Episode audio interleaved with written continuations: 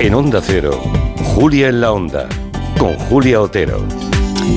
Llevamos ya días con urgencias saturadas por diferentes virus respiratorios. Los centros de salud no dan abasto los hospitales se van quedando sin camas para pacientes que necesitan ingreso, porque tenemos la gripe, tenemos la COVID, tenemos el virus respiratorio sincitial, yo no lo conocía, este me lo he conocido hoy, se lo presento, virus respiratorio sincitial, que es el que causa las bronquiolitis. Bueno, como son tres virus, pues se ha acuñado el concepto de tripledemia. No sé yo qué le va a parecer al doctor Sanz. Eh, Francisco Sanz, doctor, buenas tardes. Hola, buenas tardes, ¿qué tal? ¿A, usted le convence eso de tripledemia o es un invento de periodistas para hacer para acabar rápido?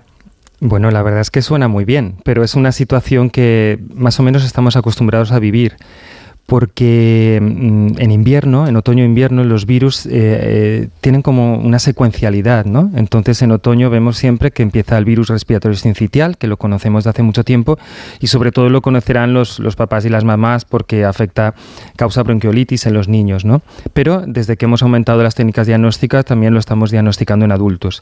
Cuando baja el, el, VRS, que esas son sus siglas, empieza a aumentar influenza, que es el virus de la gripe. Lo que pasa es que este año nos ha cogido todo, todo junto en las últimas semanas.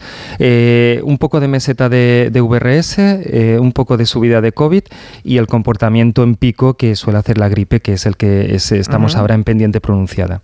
Bueno, Francisco Sanz, el doctor Sanz, es el secretario del área de infecciones respiratorias de la Asociación Española de Neumología, que deben ser los ciudadanos y ciudadanas más ocupados en los últimos días en España y lo que les rondará, porque creo que el pico va a llegar, según dicen los expertos, en los próximos días. O sea, lo peor aún no ha pasado, ¿no, doctor Sanz?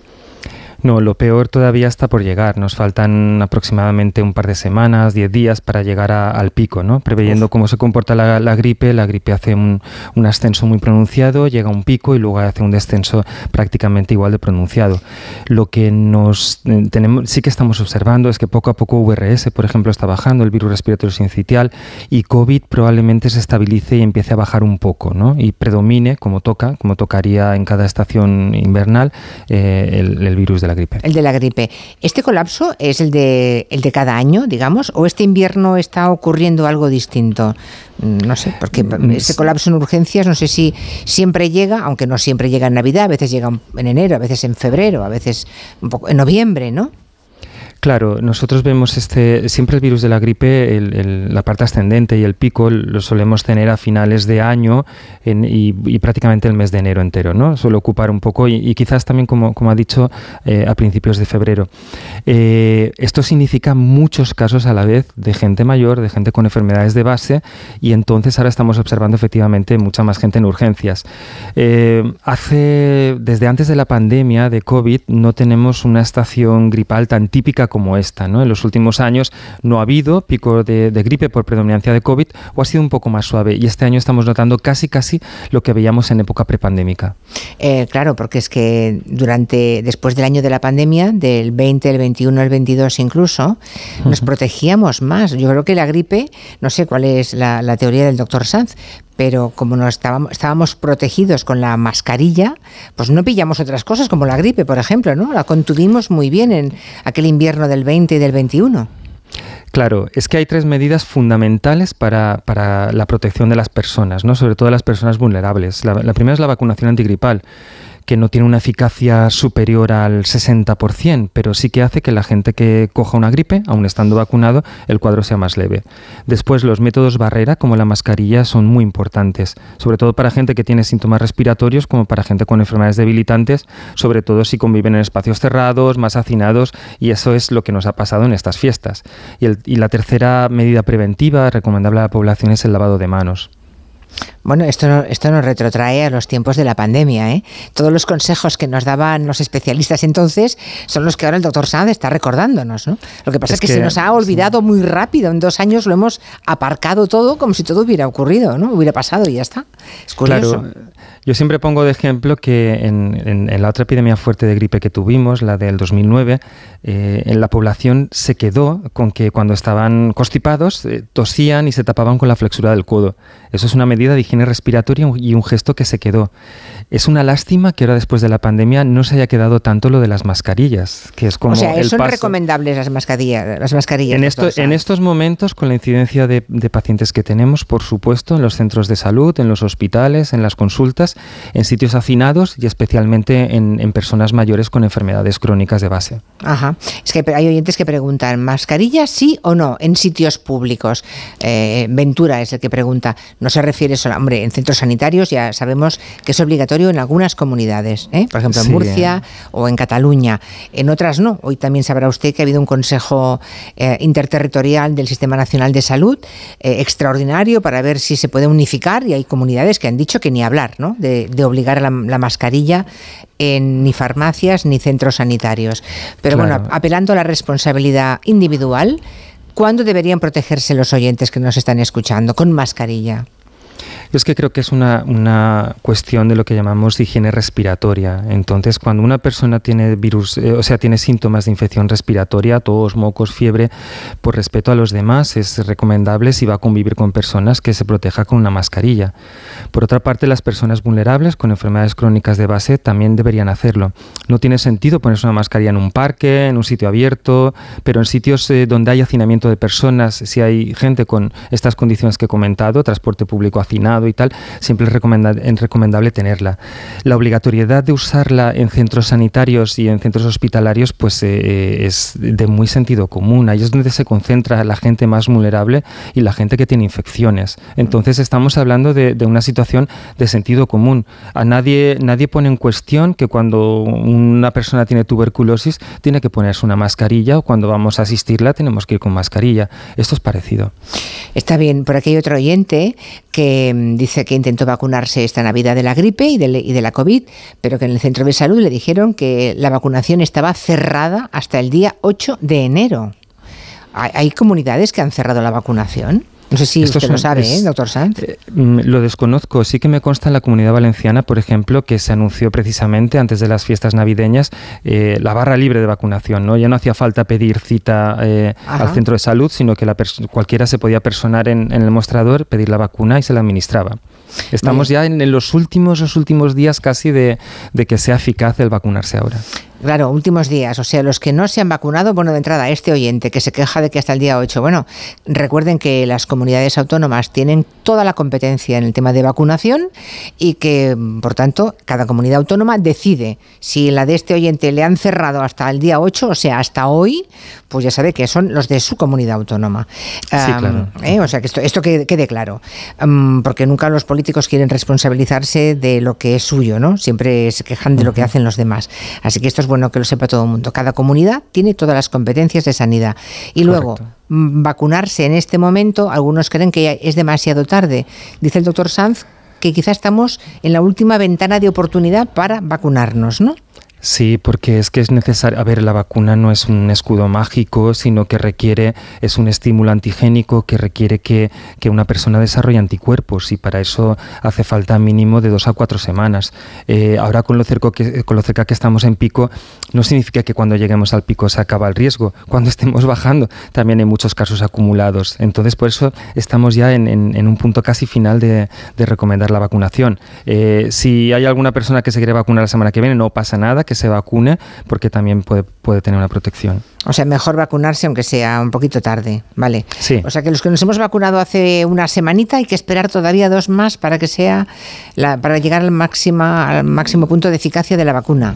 Sí, claro, no es algo matemático. Yo estaba tan tranquila, yo estaba tan tranquila pensando, uy, ya ha pasado una semana y ya estoy. No, no, por eso hacemos, por eso empiezan las campañas a principios de octubre, ¿no? Para dar tiempo a asumir la población y sobre todo que, las personas desarrollen los anticuerpos. Ajá.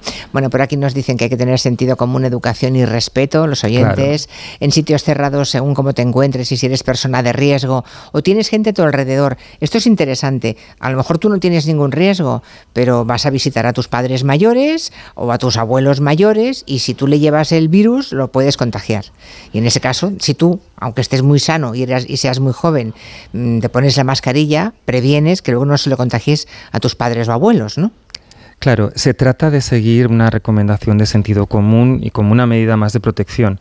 Yo también pongo el ejemplo de cuando en la sociedad cambió los, los, pañuelos de sonarse de, tela a papel. Esto ahora lo vemos como llevar un pañuelo de tela, que es una cosa casi antihigiénica. ¿no? Pues eh, la mascarilla es igual, son medidas de, higiene respiratoria eh, y con sentido común. Es, eh, nadie se va a infectar de la gripe ah, haciendo deporte, paseando por la calle tranquilamente, ni mucho menos. Entonces, el uso de mascarillas tiene que ser, pues eso, como he comentado, pues cuando hay síntomas o aquella gente vulnerable, pues que se proteja cuando está con, más personas en sitios cerrados. La cepa de gripe mayoritaria este año es la, es la gripe A, ¿no? Que es un poco peor que la otra, no sé, bueno, es una eh, leyenda que ha tenido mucha fortuna esta. Es, a ver, eh, la que predomina siempre es la gripe A. Como he comentado antes, está el VRS, luego viene la gripe A, cuando baja la gripe A, empieza la gripe B que hace un pequeño, un pequeño eh, o sea, cuando empieza la gripe B es el anuncio que se está acabando la temporada gripal, porque dura menos y hace menos pico y todo.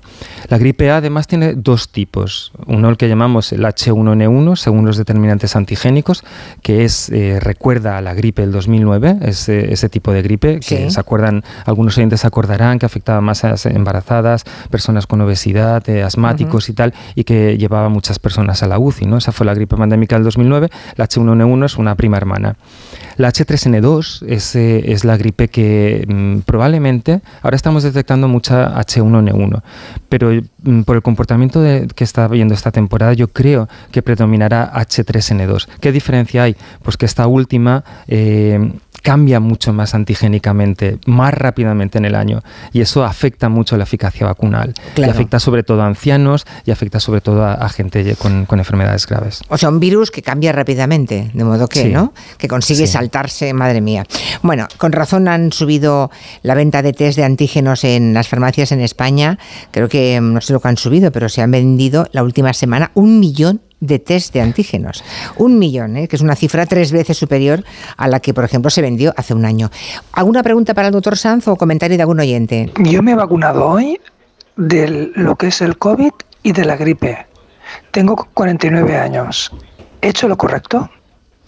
Bueno, eh, ha hecho lo correcto, claro. En principio sí que ha hecho lo correcto y habría hecho lo súper correcto si además lo, encontramos en un grupo de riesgo determinado. Este año, por ejemplo, algunas comunidades, entre las que se encuentra la comunidad valenciana, ha incluido a los fumadores como grupo de riesgo independientemente de la edad. Y eso es muy interesante porque cuando un fumador coge una infección respiratoria siempre lo va a pasar peor. Ah, otra pregunta más dice, si una persona tiene gripe A, Ah, ¿se debe vacunar ahora? Dice, mi marido lleva dos semanas con ella. O sea, ella es, eh, digamos, ella vive con un señor que lleva dos semanas con gripe A. Y entonces, esa persona cuando pase la gripe A no hace falta que se vacune ya. No hace falta si es una, una cosa es que sea un síndrome gripal, que tenga síntomas y no esté diagnosticado etiológicamente por, por un test de antígenos o una PCR, pero si, si es así, si, si, tiene un diagnóstico de gripe A, ya está generando anticuerpos frente al virus y no es eh, prácticamente imposible que se reinfecte. Vale, perfecto. no hace falta que se vacune. No hace falta una persona que ya ha pasado. sí, ya llegamos em, tarde. Hmm, el tema de los bebés, ¿se ha notado que se, la administración de vacunas de esa bronquiolitis, em, de ese virus respiratorio sincitial, se ha notado? Porque hay, hay, eh, hay comunidades en las que más del 80% de los niños de menos de seis meses se ha vacunado. Sí, la verdad es que se ha notado muchísimo. Eh, el final del noviembre pasado, la situación de, bronquiolitis causadas por el VRS en niños eh, llegó a ser muy crítica, muy crítica. Este año ha sido una estacionalidad que se ha notado que, han bajado bastante, bastante los casos. Y eso no es solo importante en, niños, porque si, un, si un niño se infecta por el VRS y tiene una bronquiolitis y tiene menor de dos años, seguro que va a ingresar y puede que tenga hasta complicaciones de este año eso lo hemos visto mucho menos y eso significa que pueden transmitir menos a los adultos, con lo cual gana toda la sociedad. Y desde luego, claro, eh, las urgencias, o sea, bien que los bebés en muchos lugares se hayan vacunado de una forma muy, muy masiva, ¿eh? se hayan inmunizado. Luego, las urgencias vemos que por datos hay un 35% más de pacientes que hace un año. Es una cifra importante. ¿eh? Lo que pasa es que a veces nos dicen, si no tiene usted una enfermedad de base em, y solamente pues, tiene los síntomas de, de, una gripe, mejor que se quede en casa, porque si va a un centro médico solamente le van a dar reposo, hidratación y paracetamol. Pero en algún caso sí, es, sí hay que ir al médico o al centro sanitario. ¿En qué momento alguien hay que decirle, oiga, déjese de historias, ahora sí, vaya usted a un centro médico? Claro, yo creo que queda bastante claro que las personas que tienen enfermedades crónicas, enfermedades respiratorias, cardíacas, metabólicas, está claro que si tienen un cuadro febril, que puede ser una gripe o se diagnostican ellos de gripe, deberían acudir a un centro sanitario para, sobre todo porque no, ya, ya no por el daño que hace la gripe, sino por la descompensación que puede causar de esas enfermedades de base. Después, una persona sin antecedentes de nada, que tiene un cuadro respiratorio febril compatible con una gripe, se puede tratar en casa sin problemas salvo que aparezca, por ejemplo, dificultad respiratoria, lo que llamamos los médicos disnea. Eso sería un signo de, acudir al hospital. Por cierto, yo hablaba hace un ratito del famoso pulsioxímetro, que es un aparatito que se compra por 20 mm, euros o poco más en las farmacias, que es muy útil. No sé cómo, ya entiendo que digamos que los responsables médicos no pueden públicamente decir que la gente se compre cosas porque, mm, bueno, no pueden, eh, supongo, ¿eh? que no, no, no, es ético. Pero oiga, es un aparato tan pequeñito y tan económico que tenerlo en casa en estos tiempos, uno mete el dedito y oye, si te da por encima de 96, 95, 96, lo normal es estar a 98, 99, 100, ¿no? Uno está tranquilo. Eso puede dar tranquilidad a, ciertas personas, sobre todo las que tienen enfermedades crónicas. Lo que pasa es que yo siempre pongo el mismo contraejemplo. Si yo veo un paciente que satura 96 y me dice, doctor, no puedo respirar, yo me lo tomo muy en serio, aunque sature 96. Entonces también es importante los síntomas y la percepción de disnea o de malestar que tengan los pacientes. Claro, lo importante es la clínica y para eso sí es imprescindible el médico, el facultativo, claro. bueno, eh, a diferencia de los bebés que se han vacunado, los menores de 6 años, em, bastante, y así nos ha ido de bien con ellos, que si no estarían pobrecitos con, con esa bronquiolitis, los mayores que ha pasado este año en España. Porque no sé, no tenemos datos de todas las comunidades.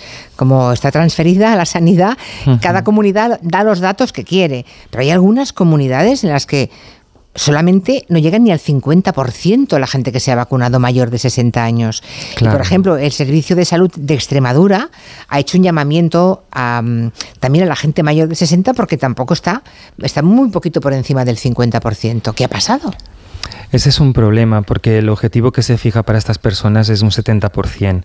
Vamos a, además a saber que, primero, si hay si no se vacuna el 70% y estamos hablando de una eficacia de la vacuna de la gripe entre el 45 y el 60%, eh, los números se nos van al suelo. Entonces estamos hablando que estamos protegiendo casi a un 30% de la población, nos dejamos mucha gente fuera. Por eso insistimos de, ampliar eh, estas personas que se tienen que vacunar y somos generosos en, las semanas que pueden venir a vacunarse. Hay muchos factores que influyen. Eh, uno de los factores, desde mi punto de vista, también es el ambiental. Si estamos pasando unas semanas en que hace muy buena temperatura, o en noviembre y tal, las personas no tienen esa percepción de, que tenemos quizás los neumólogos, de, que ya en junio estamos pensando en la gripe, ¿verdad? Y entonces minimizan el riesgo y entonces no se vacunan y entonces podemos llegar un poco más tarde. Ahí está, y un cierto cansancio vacunal, podemos decir. Es posible, es posible. Es posible, pero bueno, yo creo que después de la experiencia de este año, todo el mundo habrá aprendido de sus errores para el próximo año y los que están a tiempo todavía de vacunarse, que lo hagan. Yo lo hice solamente hace una semana, hace 10 días. Ya, ya fui tarde, ¿eh? confieso que ya fui tarde, a diferencia de otros años en que fui mucho, mucho más temprana en darme cuenta de que venía el invierno. Pero igual es lo que decía el doctor Sanz. Aquí estábamos en la terraza tan tranquilos, en manga corta, y no nos dimos cuenta que llegó el invierno y el frío. Don Francisco, gracias por venir a la radio a contar cosas que seguramente habrán servido y mucho a los oyentes que tenemos. Es el secretario de Área de Infecciones Respiratorias de la Sociedad de Neumología y Cirugía Torácica. Gracias, doctor. Espero que sí, gracias a ustedes y a todos los oyentes. Gracias, buenas tardes. Buenas tardes. Llegando a